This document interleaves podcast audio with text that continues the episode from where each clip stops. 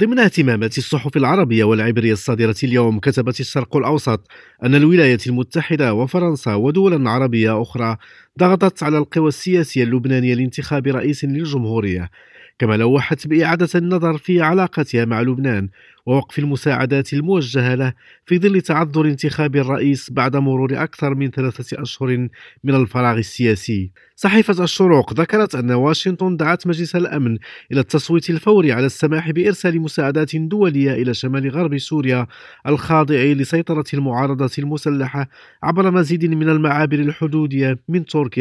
بعد زلزال الأسبوع الماضي.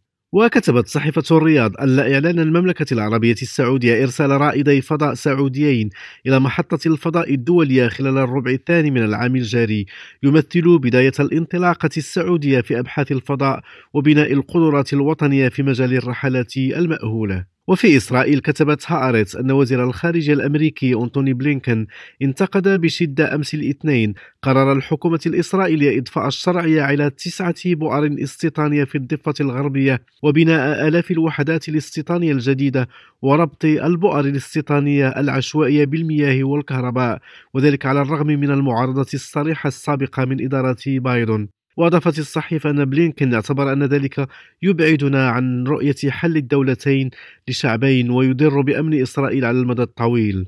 عبد الرزاق طربق من تل أبيب لريم راديو.